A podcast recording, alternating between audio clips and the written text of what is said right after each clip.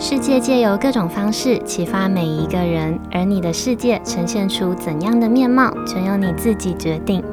你现在收听的节目是《心赖说》。Hello，各位 CC，欢迎收听今天的《心赖说》，我是心赖小姐。嗯、不知道大家会不会特别留意自己在各个时候的情绪？比如说，像是同事明明是好意问你要不要喝咖啡，但你却一阵不耐烦，莫名的有一股怒火冲上来。表面上看起来好像是觉得这个同事打扰到你专心工作，所以你觉得很烦。但仔细想想，其实你可能只是因为手上正在做的这个简报已经被主管推荐了两次以上了，那不知道这一次再送过去会不会又被推荐。光想到这些，心里就不自觉的有一种害怕的感觉涌上心头，然后这一份害怕的感觉又会被焦躁跟愤怒给抑制住，被掩盖起来，导致明明是自己因为担心跟害怕没有办法集中注意力专心工作，但是却把这一份情绪迁怒到同事身上，还搞坏了职场关系。这样子的感觉，不知道是从什么时候开始的。慢慢长大之后的我们，开始会因为可能是呃各种包袱或者是各种顾虑，导致我们不会也不想要轻易的去承认自己害怕，好像只要承认了，就代表是在昭告天下自己是一个能力不足、是一个懦弱的人。但如果我们一直压抑住心里的真实的情绪，反而很容易会让情绪憋在心里面，不停的累积，没有出口，压抑到最后忍不住了，我们反而会被这个情绪带着走。然后让所有的感觉都交杂在一起，变得更混乱，最后还有可能会影响我们做出错误的决定，甚至是做出失控的行为。反倒是，如果我们正视而且承认了这一份担心和害怕的感觉，好好的把它表现出来，让同事知道，说不定和同事一起出去喝一杯咖啡，或者是听同事分析现况，减轻一点不安的感觉，其实就是一种情绪的释放。好，嗯，今天会突然问大家会不会留意自己情绪的这个问题哦，是因为我这阵子每天无时无刻我都在看身边的一位朋友不停的在他的 IG 线动放闪，我很替我的这位朋友觉得开心，但是很难想象哦，现在眼前的这个开心而且幸福的他，大概在一年之前，他还在经历一场史无前例而且堪称是人生中最巨大的分手低潮。就在去年，我陪我的这位朋友走出了长跑七年的情伤。我陪他去踏青旅行，陪他喝酒烂醉了好几场。我鼓励他上所有他有兴趣的课，还有多运动等等。我陪他度过了在第四十五集的分手那一集的内容里面提到的第四阶段转移注意力。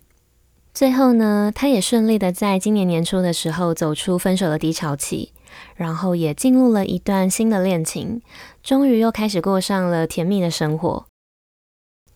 嗯、表面上他看起来好像走这一段分手低潮走得很顺利，走得很轻松，但其实他在背后也是付出了很大的努力的。他花了很多时间去厘清自己的深层情绪，然后鼓起勇气去承认，也才能接受分手的这个事实，然后正式进入到疗伤的阶段，让自己好好的也专心的疗伤。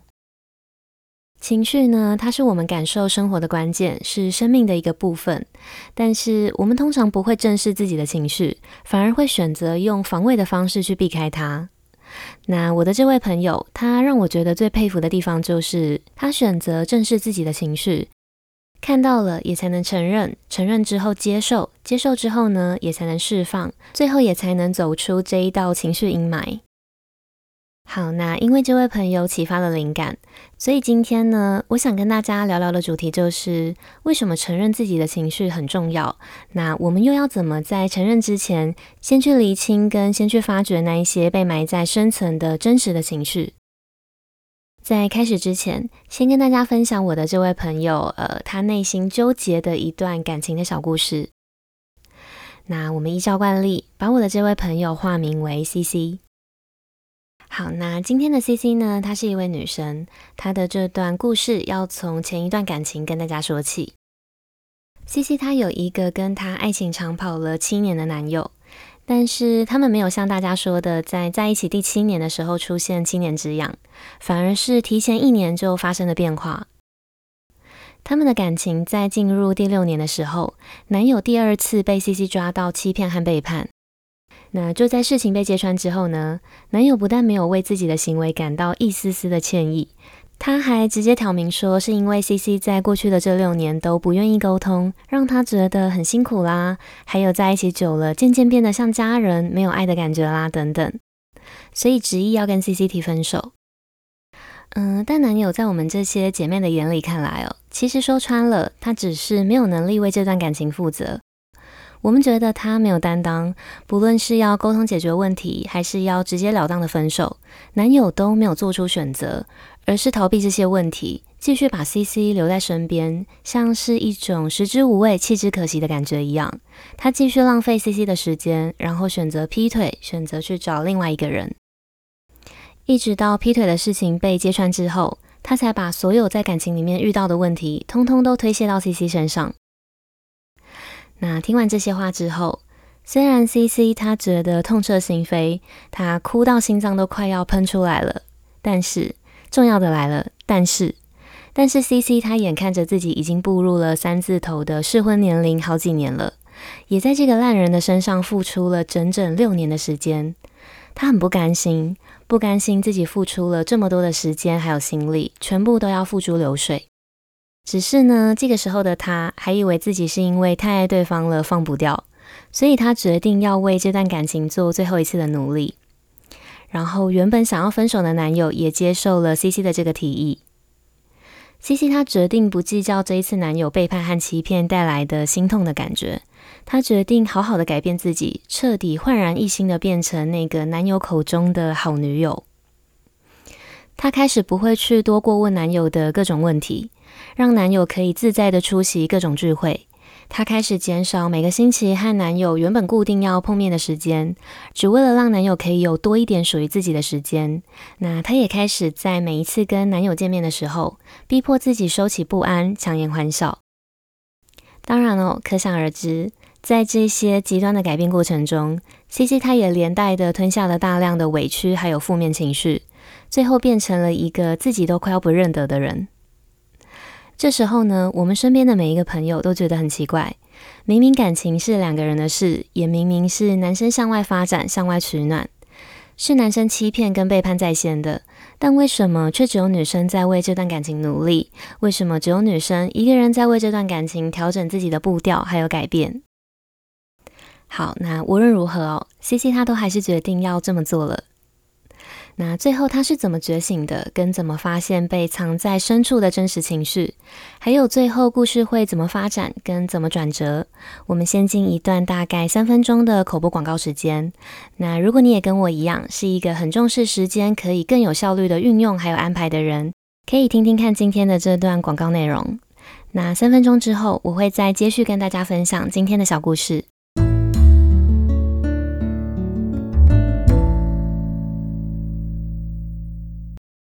呃，不知道大家在听 Podcast 的时候，是不是也曾经遇到过这些类似的问题？像是你觉得节目的时间太长啦，动不动就五十分钟、一个小时，中间还穿插了太多的聊天内容，很想直接听到重点，更有效率的收听。或是你觉得平常怎么听都是那几个节目，想要知道别人平常都在听哪些含金量高的节目？又或者是哦，当有一些节目说到比较深的内容的时候，你没有办法第一时间就 get 到主持人的意思，想要知道别人会怎么去理解同一段内容。好，嗯、如果你也有过我刚刚提到的这些想法，我想推荐一个我觉得还不错的网站。这个网站的名字叫做 Mindcast，它是一个专门为 Podcast 诞生的笔记式网站，主要是可以让你在收听的过程中一边听一边记录。那大家都当过学生哦，应该都知道，靠自己整理出来的笔记，不只可以帮助我们更清楚地去理清思绪，还有有更深的记忆点之外，还可以在未来的哪一天，突然想到曾经听过的某一集内容的时候，帮助我们更快地找到资讯，恢复记忆。那在这个网站上哦，你除了可以分享自己的笔记之外，还可以看到其他人的笔记。看看别人跟你听了同一集的内容之后，有没有其他的想法，或者是其他你没有发现，但是也很值得记录的内容。也可以在看别人笔记的同时，挖掘到一些你不知道的高含金量的优质节目。嗯、我有时候呢也会到网站上去看看大家最近都在听些什么，喜欢哪一类型的主题，还有会怎么记录我的内容等等。透过这个网站呢，它可以让我更快、更精准地找到自己想要听的内容还有资讯。好，那今天会特别跟大家介绍 MyCase 这个好用的网站，不只是因为我自己平常也会使用，也是因为我前阵子很荣幸的收到了 MyCase 的个人专访的邀请。我在当天专访的内容里有提到关于我为什么会想要成立《新赖说》这个节目，平常都怎么整理自己的情绪，跟最让我觉得印象深刻的一位听众 CC，还有更多关于我比较内心比较深层的一面。那刚好有一部分的内容也呼应了今天的分享，所以如果你对今天我推荐的这个 MyCase 的网站，还有更多我的专访内容有兴趣的话，我会把网站的链接放在今天节目的资讯栏里，大家可以点进去看看。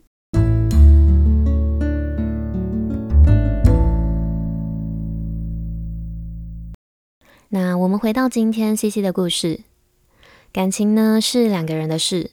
如果只有一方单方面的努力，那最后呢还是很难会有一个好的结局。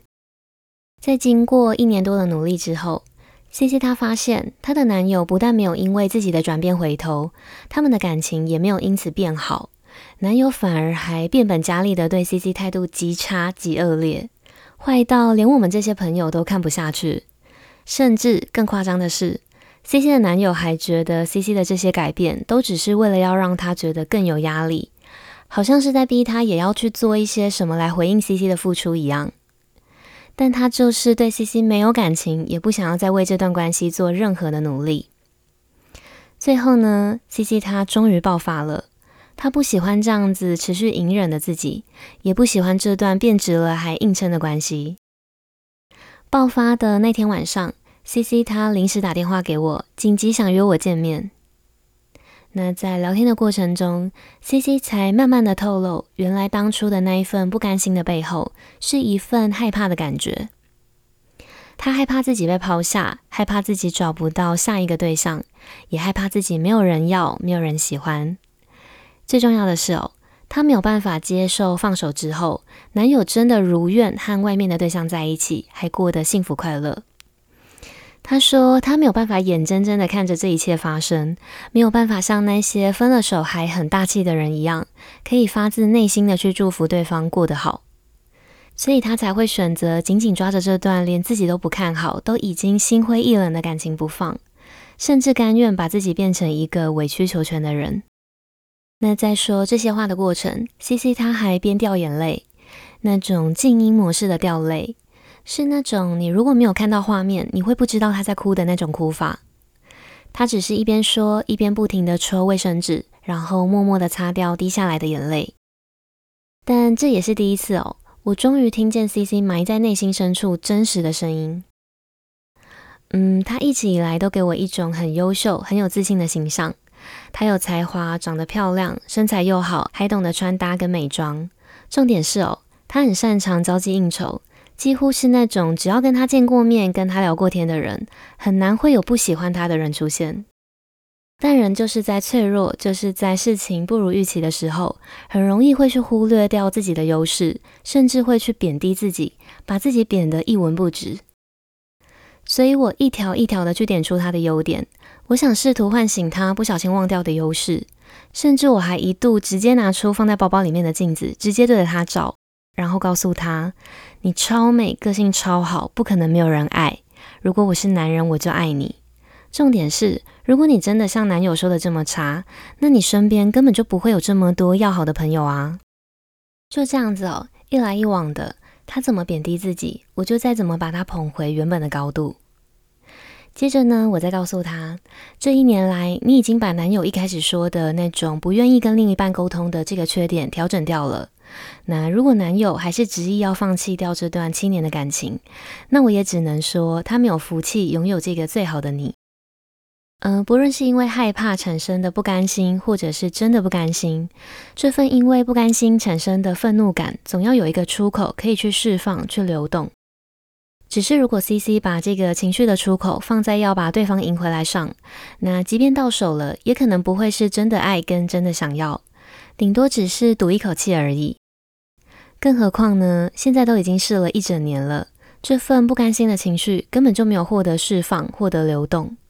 那我们不如把这个不甘心，把这个想要赢的情绪出口，放在要过得比对方更好的目标上，过得比对方更快乐、更幸福，那才是真正的报复，也才能算是真正的赢了。那当你过得好的时候，自然也就不会去在乎对方离开你之后是不是过得比你好。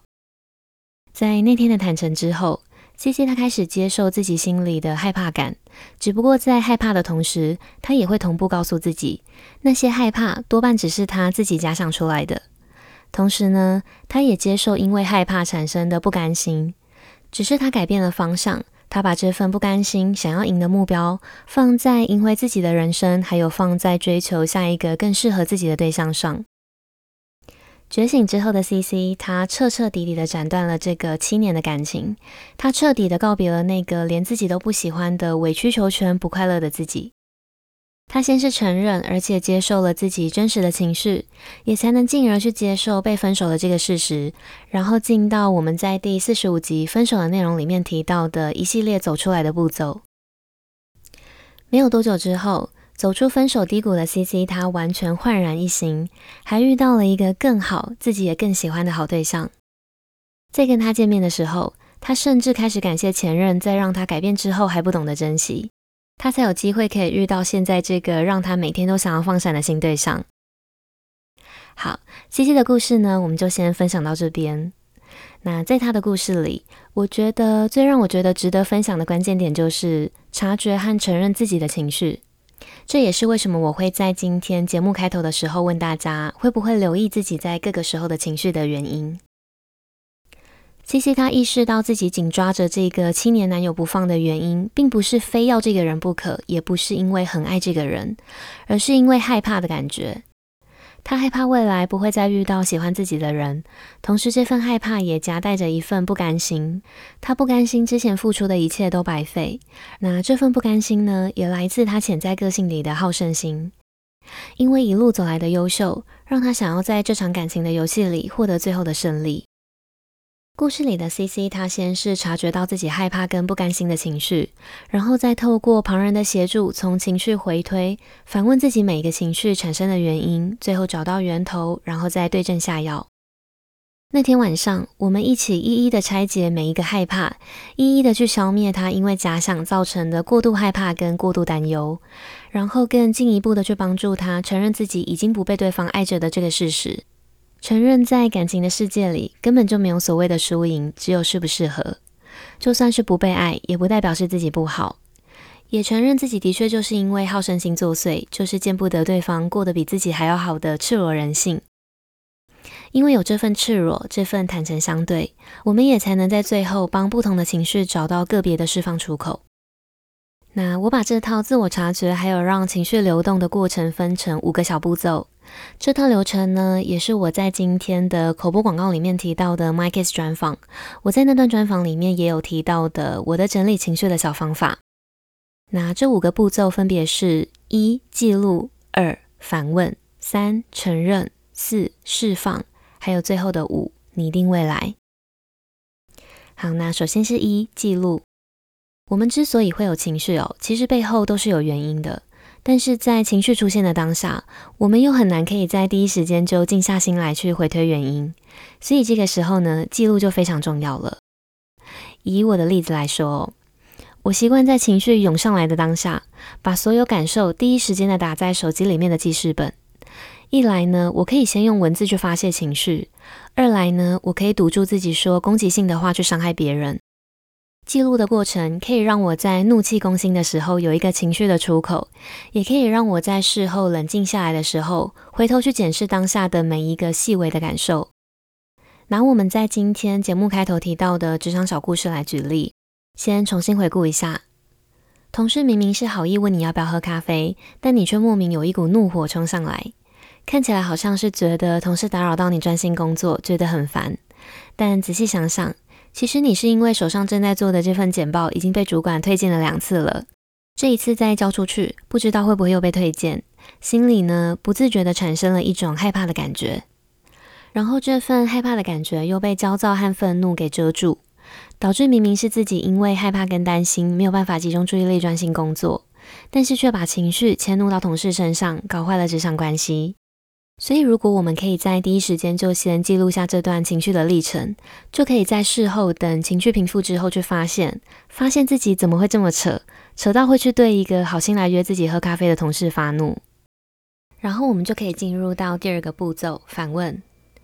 反问自己是真的想要对这位同事发怒吗？如果不是，那原本的怒气又是从哪里来的呢？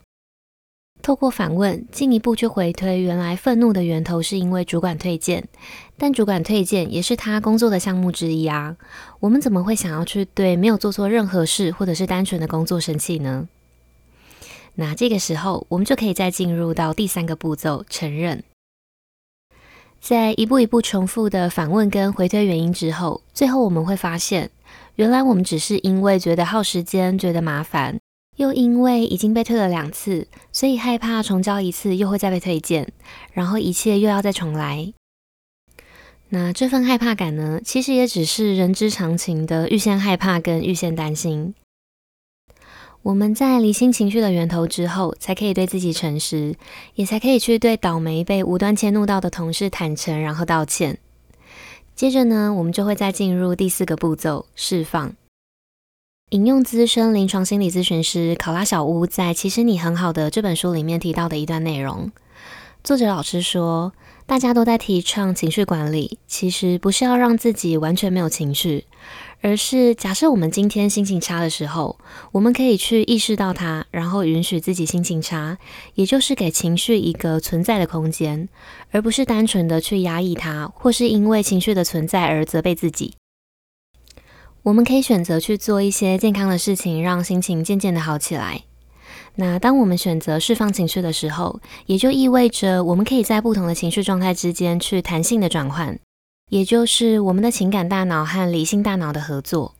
透过情绪状态之间的呃弹性的转换，让自己不是单纯的被卡在某一种情绪里，没有办法跳脱出来。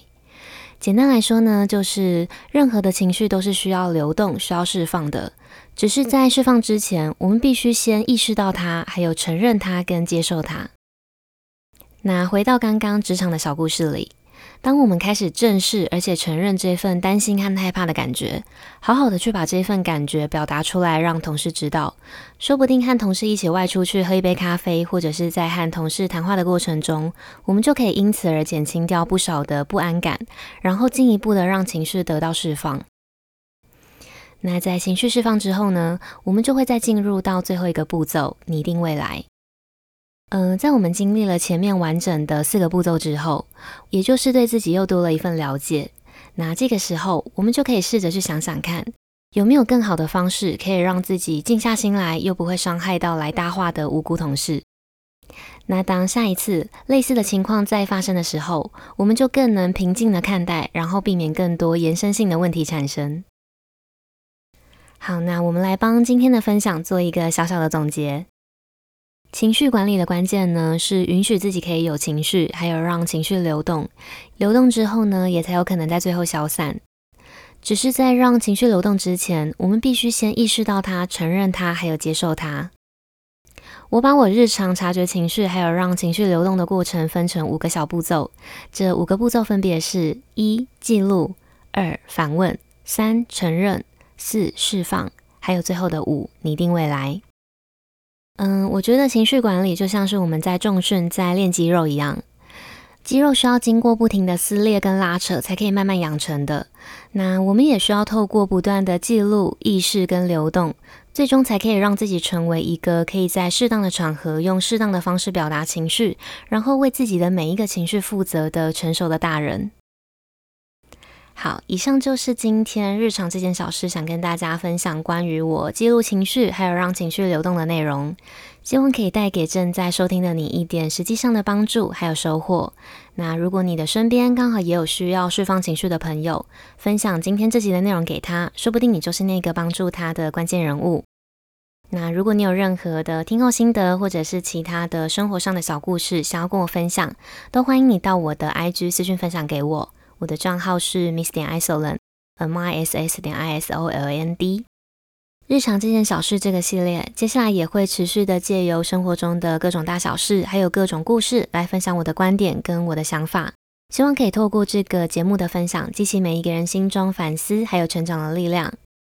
那不知道你们喜不喜欢今天分享的内容？如果喜欢，记得帮我把这份支持化作实际的行动，帮我把心赖说这个节目大力的分享出去，跟追踪我的 IG，还有到 Apple Podcast 上面去评价五颗星，跟留下想要对我说的话。不论你们选择用哪一种方式支持我，你们的每一个小小的举动都有可能让这个节目被更多人听见，也有可能会在无形之中带给需要帮助的人力量。最重要的是，这些都会成为我继续前进跟继续录制优质内容的动力。好，那最后呢，希望收听到这里的每一位 CC 都能顺利推动生活中的每道情绪流动，顺利走出情绪的阴霾，然后成为懂得自我管理情绪的人。那我们今天的节目就到这里结束喽，我们下次见，拜拜。